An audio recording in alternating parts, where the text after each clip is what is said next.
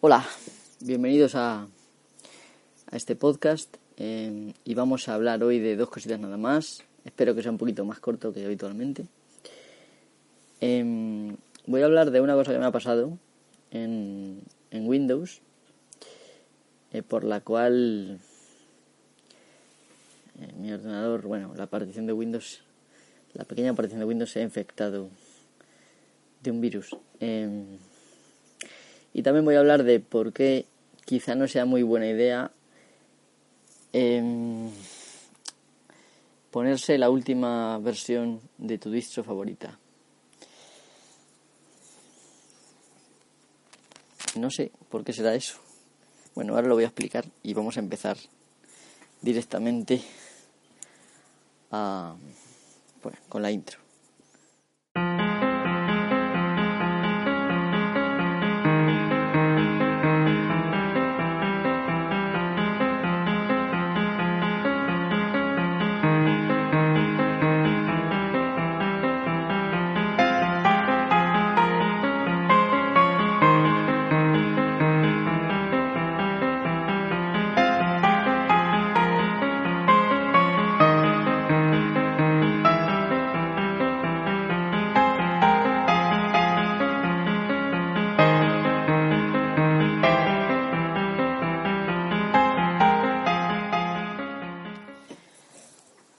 Bueno, pues vamos a empezar con la primera parte que os he dicho. Y lo voy a explicar porque esto es una cosa que seguramente le pasará a muchos. Y aunque espero que no muchos de los que siguen mi podcast, pero bueno, eh, como sé que algunos sí, porque incluso a mí mismo me, pasa alguna vez, pocas veces, pero alguna vez, pues considero que debo decirlo. Eh, en fin, el otro día tenía que resolver un problema y el problema era el siguiente. Tenía que sacar como fuera mapas de Google Maps de alta resolución. Digamos de, pues a lo mejor de 13.000 y pico píxeles por 11.000 y pico píxeles. Grandes, un mapa grande, ¿no? Eh, de una zona determinada del mapa y porque tenía que hacer un panel, unos gráficos, un tema de edición de gráficos y tal y pues pensé en, como no hay otra manera, porque si quieres hacer esto tienes que pagar en Google Maps, no tienes otra historia. Pensé, pues puedo acercarme mucho, sacar capturas de pantalla y luego juntarlas eh, y ya está, ¿no? Pero esto me di cuenta yo mismo, incluso al principio, suelo ser bastante apasionado y me tomo las, los inicios de las tareas con bastante ánimo y, pero bueno, cada vez con la edad pues va uno autoconvenciéndose de que esto es malo. Y, y dije, bueno, seguramente que tiene que haber algún programa, alguna historia que lo haga ya, porque mucha otra gente habrá tenido el mismo problema que yo. Tendrá que haber hecho la misma cosa. No, pues me fui a internet a buscar, eh, me fui a DuckDuckGo y puse aquello de Google Maps, altas eh, mapas de alta resolución. Y en efecto encontré varios tutoriales de, en YouTube. Ahí es una cosa que me cansa mucho cuando tengo que hacer una cosa que simplemente mm, en una página web sería, pues esto se hace con este programa de esta manera. Tener que ver un, tutorial de, aunque sea de 5 minutos, me cansa mucho. Que sí, el YouTube está bien cuando estás en ese humor pasivo de ver, pero cuando tienes que hacer cosas, como que te tira para atrás. Bueno, eso por lo menos me pasa a mí, igual soy muy raro. Entonces, eh, quizás será porque vengo de otra época donde los vídeos no eran nada comunes. Entonces, eh, bueno, pues me vi el vídeo y vi que utilizaba un programa. Utilizaba Google Earth para coger las coordenadas de las esquinas, la latitud y la longitud del, de las esquinas, digamos, para hacerlo corto. Y, luego he utilizado otro programa para extraer las imágenes de Google Maps. Y, pero el programa era para Windows, ¿vale? En este caso, os recuerdo, debéis pensar, uy, si esto existe en Windows, también habrá en Linux, ¿vale? Esto es lo que hay que pensar. y es lo que normalmente yo hago. Pero yo me dejé llevar por la prisa que tenía en hacerlo y me inicié en mi pequeña partición de Windows. Reinicié el ordenador, me metí en la partición de Windows, arranqué y me puse a buscar el programa y lo encontré en su página oficial, digamos, que es lo que siempre recomiendo. Y ahora mismo los navegadores te indican cuál es la página oficial, lo cual te facilita mucho la labor. Claro, acostumbrado como estoy al software libre, pues mmm, no suelo tener muchos problemas, pero esto era un software privativo y el problema era que la versión de prueba te dejaba solo hasta cierto hasta cierta cantidad de zoom, lo cual se reducía a una imagen totalmente minúscula, incluso más pequeña que una captura de pantalla normal. Entonces dije, no puede ser, no puede ser, no puede ser, total.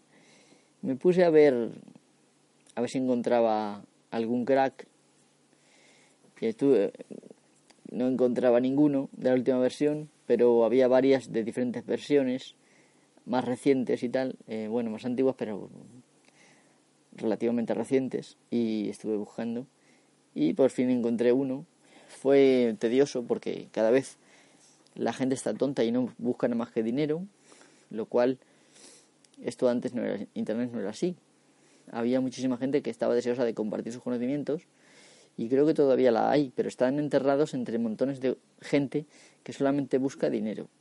Y mm, de cualquier de mala manera, de tal manera que cada vez que pinchas un enlace, pues te lleva una pesadilla publicitaria y incluso a gente experimentada como yo eh, nos lleva a confundirnos de cuál es el enlace actualmente de la descarga. Bueno, pues yo llegué a un sitio que incluso aunque hubiera estado un mes buscando, no habría encontrado el enlace, porque lo que me bajé era un programa que al ejecutarlo, tonto de mí, lo ejecuté sin más, no hizo nada, se ejecutó y no salió nada en la pantalla. Y entonces, fruto de estas pasadas experiencias, hace muchos años, pero bueno, alguna pasada experiencia también tuve, dije, ya me la han colado. Total, que me fui a panel de control a instalar un programa y me vi la lista de programas que había varios que yo no tenía antes y que yo conocía que eso era maligno. Bueno, pues ahí quité lo que pude y cerré y, y me fui al malware bytes actualicé la base de datos que hacía tiempo que no usaba Windows y estaba bastante bastante desactualizada y analicé y salieron ahí bastantes cosillas no sé si unos 10 y... No, ciento y pico, ciento y pico amenazas entre entradas del registro y archivos y ejecutables y demás. Bueno, pues lo pasé. Y la verdad es que como yo lo que quería era hacer el mi trabajo, lo que tenía que hacer, pues no me apetecía nada estar ahí. Pues, pero me esperé prudentemente, bueno, cogí un libro y me puse a leer. Eh, mientras que se hacía el escaneo, ya que no podía reiniciar y seguir con, con el Linux, hasta que me pidió reiniciar y reinicié. Y al, arrancar no arrancaba bien, tuve que meterme en el administrador de tareas y cerrar algunos procesos y ya pudo arrancar. Total, que no estoy seguro de que se haya quitado el virus, bueno, los virus, porque había incluso eh, un BitLocker miner, o sea, un minero de BitLocker, alguien que se dedica contagiar a la gente de virus que se dedican a sacar bitcoins para él, y así infectando a muchos quizás saque algo, no sé. Yo creo que, en fin, es totalmente repugnante, asqueroso, y con esa sensación de asco y con la prisa que tenía me volví a Linux. Y bueno, pues poco después, ni siquiera cinco minutos después, encontré un, programa en Python con un proceso de interfaz gráfico que hacía lo mismo, que hacía el programa este y encima era de software libre. Y esto lo cuento porque uno puede sacar una preciosa lección de esto. Muchas veces pensamos, es que esto eh, tengo que irme a Windows para hacerlo. La verdad es que yo no soy de esos, no me pasa muy a menudo. Me pasó en esto y simplemente me dejé llevar porque en el vídeo salía ese programa y parecía que lo hacía bien y me bloqueó, digamos, el pensamiento normal en el cual hubiera pensado, pues seguramente Linux también tiene algo. Que esto es lo que suele pasar también, que Linux tiene muchísimas cosas. Bueno, pues los usuarios de Linux tenemos que intentar no volver a Windows cada vez que entramos en necesidad y procurar buscar salidas. Y ya una vez que hemos buscado salidas y vemos que no hay, pues entonces sí, nos podemos ir a Windows. En el dudoso caso que tengas instalado ese sistema operativo del demonio. Y bueno, em, voy a dejar esta parte y vamos a pasar a la siguiente, que también es cortita, lleva 10 minutos. Quizás se quede esto en 20 minutos. Bueno, vamos a, bueno, casi 11 minutos. Vamos a poner un poquito de música y ahora vuelvo. ¿Y ahora cuál pongo? Voy a poner esta. ¿Qué quieres, Nina?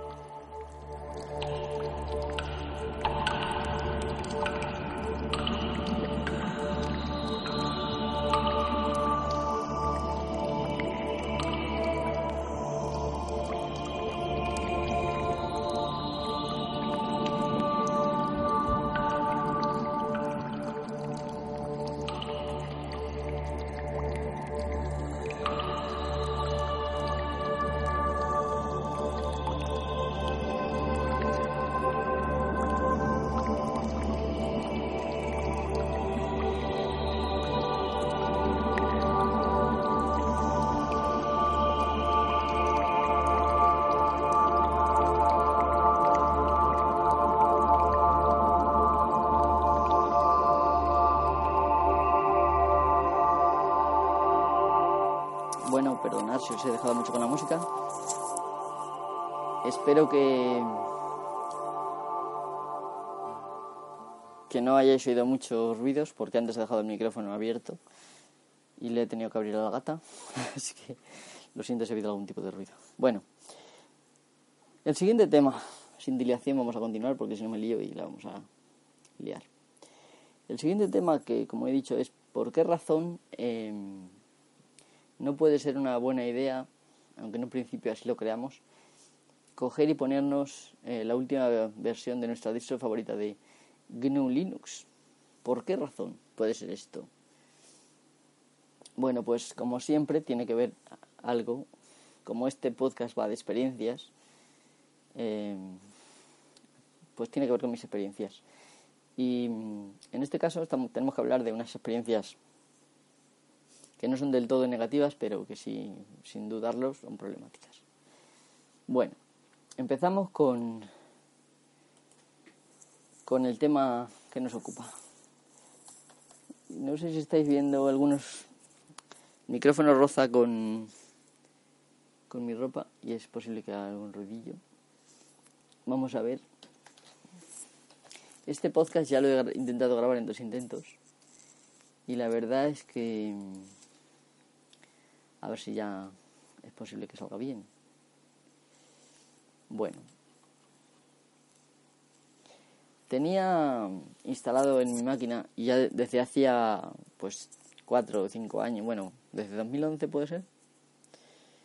Sí, desde 2011. Tenía Linux Mint y tenía, bueno, he tenido Petra, Linux Mint Petra, eh, la versión 16 y mm, funcionaba muy bien. El problema es que ya lo tenía tanto tiempo. Bueno, la he tenido que reinstalar varias veces, pero siempre, por, como me va también, la he reinstalado siempre la misma. En caso de, de pues darme cuenta de que tenía algún tipo de bueno, simplemente porque he probado otras distribuciones o cualquier historia, como tengo la carpeta, lo que es la carpeta home, le tengo una partición aparte, eh, y puedo formatear fácilmente. Lo único que luego tengo que instalar las cosas otra vez, pero bueno. lo voy instalando conforme me hace falta y tampoco me, pierdo mucho tiempo. ¿Vale? Entonces, pues siempre he instalado esta versión. Me iba muy bien, perfectamente todo. Y de estas veces que está tan a gusto que está buena esta. Llega un momento en que tienes que poner los repositorios eh, de Ubuntu en el tema de, bueno, cambiarlos a old releases, es decir, ya los repositorios actuales los tienen para otras versiones de Ubuntu y entonces tienes que utilizar los, los repositorios de las versiones ya desfasadas. Vale, solo tienes que editar un archivo eh, que se llama sources list o, dentro de la carpeta sourceslist.d en, en, la carpeta tc de la configuración del sistema. Em, bueno, pues ahí está eso lo cambias y ya está, ¿no? Y ya se puede seguir trabajando perfectamente. El problema es que ya a raíz de entonces ya no hay cosas que no se te actualizan. Como por ejemplo, pues el navegador no se te actualiza, por ejemplo, Chromium no se me actualizaba y para Machinery no lo podía compilar porque parece ser que la versión que tenía de Ubuntu, debajo de Linux Mint ya sabéis que está Ubuntu, no era compatible con los nuevos mm, las nuevas herramientas de compilación, entonces no podía compilar. Y bueno, em, no tenía muchas ganas de crear máquinas virtuales para compilarlo y me cambié a Firefox. Y así he tenido pequeños, pequeños tipos de este, problemas de este tipo. Luego en Firefox, pues cada dos por tres me, me decía que, que, vamos, que bloqueaba el plugin Flash. Es un plugin que yo detesto, pero que le gusta a mucha gente y estúpidamente la ponen en casi todas las páginas. Y prácticamente no puede funcionar sin él. Entonces, pues como ya no se actualizaba, automáticamente pues todos los días, cada momento tenía que darle a permitir y recordar y aún así había que darle otra vez a permitir y recordar, en fin, un rollo. Y llegó un momento que por hacerles la vida pues tenía paquetes rotos. Creo que fue de un intento de instalación de, de Plasma 5.6, de KDE Plasma, y luego una vuelta para atrás porque no funcionaba muy bien. Todavía tiene algunos fallitos y no, no me fue muy bien el tema, aunque lo conseguí instalar y tal, pero luego quise volver. Y ahí empezaron algunos problemillas de paquetes rotos. Y entonces pues de esto que instalas una, tienes que instalar una cosa y te dice que no se puede instalar porque quiero la versión de no sé qué librería tal y vas a, y tú lo que tienes o lo que vas a instalar es tal. Entonces tienes que ir a un archivo de la configuración y decirle que no, que tú lo que quieres es esta versión. Y un desastre. Es decir, todo eso, cuando lo instalas una vez, te ofreces tres veces, si eres el uso del terminal, incluso aunque lo instalaras con el entorno gráfico, daba igual, te daba los mismos problemas, pues ya se convirtió en un más molestia de la normal y decidí irme. Y ni corto ni perezoso me fui a... Bueno, después de editar cuatro o cinco archivos para decirle al sistema que lo que quería era el Linux Mint 17, em, me parece que se llamaba Kiana o algo así, la versión. Bueno, los códigos de versión no están, no, no estoy yo muy a menudo prestando atención a eso, pero bueno, creo que se llamaba Kiana. Total, que hice la actualización directamente eh, a través de los comandos sudo apt-get. Eh, una vez que modificas, otra vez tuve que modificar los repositorios y quitarlo de old release, real, releases, le voy a decir en español y así no hay confusiones y dejarlo como estaba en Ubuntu eh, y también con lo de Linux Mint tuve que hacer lo mismo. Modificas cuatro, en cuatro o cinco archivos no me acuerdo si son cuatro o son seis archivos. Tienes que cambiar el nombre en clave por el nuevo de Ubuntu y el nuevo de Linux Mint. Y entonces ya haces un eh, sudo apt-get update y un sudo apt-get dist upgrade y luego el upgrade vale entonces una vez que haces esto se te instala la nueva versión encima de la que tú tienes y te respeta todos los programas. No iba mal y la verdad es que no iba lento, pero yo tenía ganas de un arranque fresco. Y también es verdad que sigue, seguí experimentando algunos problemillas, porque volví a hacer algunas cosillas, bueno. En fin, que decidí cambiarme a la 18, que se llama Serena, 18.1. Y entonces, esta vez dije, bueno, aunque tenga que instalar otra vez todo, no importa. Bueno, todo lo que no viene ya por defecto, evidentemente. Entonces, em, cogí el 2 o el 3 y metí, me bajé la versión instalable y lo instalé. Ni corto ni perezoso. Formaté la partición raíz y le configuré, en lugar de ponerlo a mano, o sea, en lugar de ponerlo por defecto, que haga lo que él quiera, le puedes decir, no, pues yo quiero hacer esto y quiero que esta sea mi partición root, esta sea mi partición home y esta sea mi partición swap. Y se lo dices ya te lo hace. Y entonces, más o menos, aunque te lo detecta, pero bueno, lo tienes que hacer tú si quieres que te lo haga bien. Em, y ya está. Entonces, em, pues lo hice y arrancaba perfectamente. La verdad es que me sorprendió lo bonito que era la nueva versión. Aunque no soy tampoco de chorradas, bellezas de interfaz y tal, yo prefiero la utilidad. Pero la verdad es que me gustó mucho cómo funcionaba y más o menos la funcionalidad es la misma. Pero luego después ya cuando pasaron los días vinieron los problemas. Bueno, quiero decir que normalmente cuando yo cuando yo me instalo eh, Linux, lo siguiente que hago es cambiar el controlador al privativo, ¿vale? Porque por muy bien que vaya el libre, que la verdad es que va bien, pues hay cosas que hace mucho mejor el privativo. Y si te compras una tarjeta cara, como yo en mi caso, que me costó 600 pavos, aunque ya es un poquito viejilla, es una Nvidia GeForce 8800 GTX, em, pues quieres que tener el privativo. Problema. El kernel de esta versión em, es uno de los últimos. Y encima, pues de vez en cuando cuando actualizas las cosas, los componentes, te recuerda que hay otra versión de kernel más moderna. Y yo, tonto de mí, pues actualicé. Y actualicé y actualicé. Bueno, desde el principio tengo que tengo que decir que el kernel privativo, que perdón, el, el controlador privativo de la tarjeta gráfica nunca funcionó bien. Había problemillas y no me dejaba tener la resolución que yo quería, porque te intenta poner la máxima de la pantalla y lo cual yo no veo. Y, no me. Yo me conformo con una 1600 por 900. Tengo una pantalla alargada y eso considero que es lo mejor. Y es como se ven todos los iconos bien. Y la de 1920 por 1080, que sí que. Además, mi resolución la tengo configurada para que el brillo de la pantalla se atenúe un poco. Y claro, tendría que volver a modificar la configuración del monitor, lo cual es un coñazo. Yo me encuentro cómodo con esa resolución y ya está. Y el controlador, pues se negaba en redondo. La primera vez que lo cambié, de hecho, no se encendió la pantalla, se apagó la pantalla y, tuve que reiniciar el ordenador. Y la segunda vez,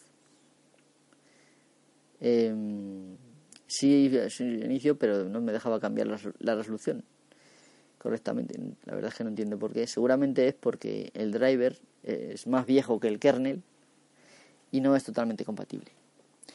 Entonces, en, en, bueno, en resumen, si tú tienes un ordenador que no es muy nuevo, tiene componente, o tienes algún componente muy viejo y es un componente de los fundamentales de los cuales no puedes prescindir, como en mi caso es la pantalla, la tarjeta gráfica, eh, pues quizá te quedes mejor con una versión que no sea la última, que no tenga un kernel muy último. Otro de los temas que no me han gustado mucho, aunque comprendo que es ley de vida que las cosas avancen y cambien, es que han sustituido el, el initd por systemd, del cual creo que hablé, bueno, hablé en un, en un podcast pasado, que se llamaba initd versus systemd, creo que se llamaba así. Y si queréis saber algo más, pues podéis ir ahí. Bueno, yo no es que me queje, porque comprendo que los que hacen las distribuciones deciden y ya está. Y SystemD pues tendrá sus ventajas, no lo voy a dudar. Pero considero que initd funcionaba bien y tampoco es que una distribución eh, necesite realmente una cosa u otra. Necesita simplemente que funcione el sistema y punto, ya está. A esas capas tan bajas, porque initd o systemd es el primer proceso que se inicia y el que inicia todos los demás, bueno, lo primero que se arranca es el cargador del kernel y después el propio kernel, ¿vale? Y una vez que está el kernel cargado, inicia, bueno, initd, ahora systemd, y esos son los que ya son responsables de iniciar los, los otros procesos. De tal forma que initd es el proceso padre de todos los demás. Em, bueno, em, me estoy liando mucho y reconozco que estos temas quizá no sean de vuestro interés, aunque de algunas espero que sí. Entonces, em, ¿qué decir? Pues que igual que yo prescindo de Windows 10, se puede prescindir de la última versión de Linux Mint o de la última versión de Ubuntu. Claro, es cuestión de probar una versión y a ver si os va. O también puede ser cuestión de esperar a que los de Nvidia decidan adaptar el, su driver a los nuevos kernel. Pero eso suele ser lento. Suele ser muy lento. Solo espero que en el próximo controlador de Nvidia em, lo tengan en cuenta, lo cual puede ser dentro de un año, puede ser dentro de más. Em, en fin. De todas maneras, como he dicho siempre, em, hay un, un tema que, que cuando tú en Linux tienes problemas, bueno, antes era muy común que no te funcionara el driver de la pantalla, pero bueno, tenías el terminal y podías hacer cosas. Y ahora viene a ser igual, tú puedes arrancar un terminal virtual y, y ya está, y tienes y tienes la funcionalidad perfecta.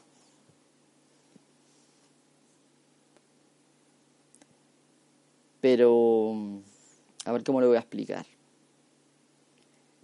O sea, Windows, un problema es mucho más catastrófico y suele terminar en que no arranca en ningún modo el modo gráfico y que te deja con muy pocas opciones para arreglarlo. Y que si no eres demasiado experto no puedes hacer gran cosa. Sin embargo, esto en Linux casi nunca te deja sin el modo gráfico. Y mm, la verdad es que es, un sistema mucho más estable mucho mejor. Que da muchísimos menos problemas, pero vamos, en un orden enorme. Y bueno, no quiero ya liaros más. Me parece que llevo ya casi media hora de podcast. Si fuera un directo y tuviera algún chat, pues a lo mejor podría hablar de otra cosa, pero como tampoco me quiero liar, y sé que este podcast no va a ser muy visitado, lo voy a dejar aquí. Os agradezco mucho pues los que lo hayáis escuchado, eh, los que lo estéis escuchando, la verdad es que se agradece mucho. Y bueno, porque uno graba y espera que lo escuchen, pero en fin, no es obligatorio. de todas maneras, muchas gracias.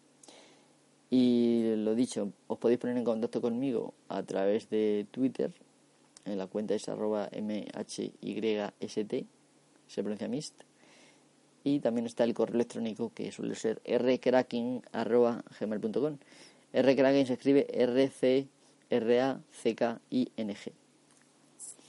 Y bueno, pues nada, pues hasta el próximo episodio, que espero que sea pronto.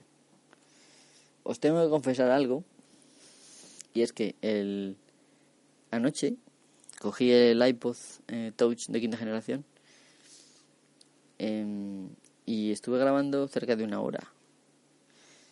Pero decidí no aburriros enormemente porque en parte mencioné cosas que ya había mencionado en, en otros podcasts y considero que es mejor diversificar el contenido en diferentes audios en lugar de mezclar tanto y que aunque pueda ser una charla entretenida, desde luego mmm, a uno le puede despistar estar escuchando una cosa y supuestamente te cuenten cosas que no es lo que por eso yo siempre hago el pequeño sumario antes de empezar y me gustaría que todos los podcasters que sigo lo hicieran. Y nada, ah bueno, voy a decir una cosa antes de terminar. Eh, me vais a perdonar, voy a poner otro poco de música, pero esta vez va a ser muy cortito. Y estoy con vosotros enseguida.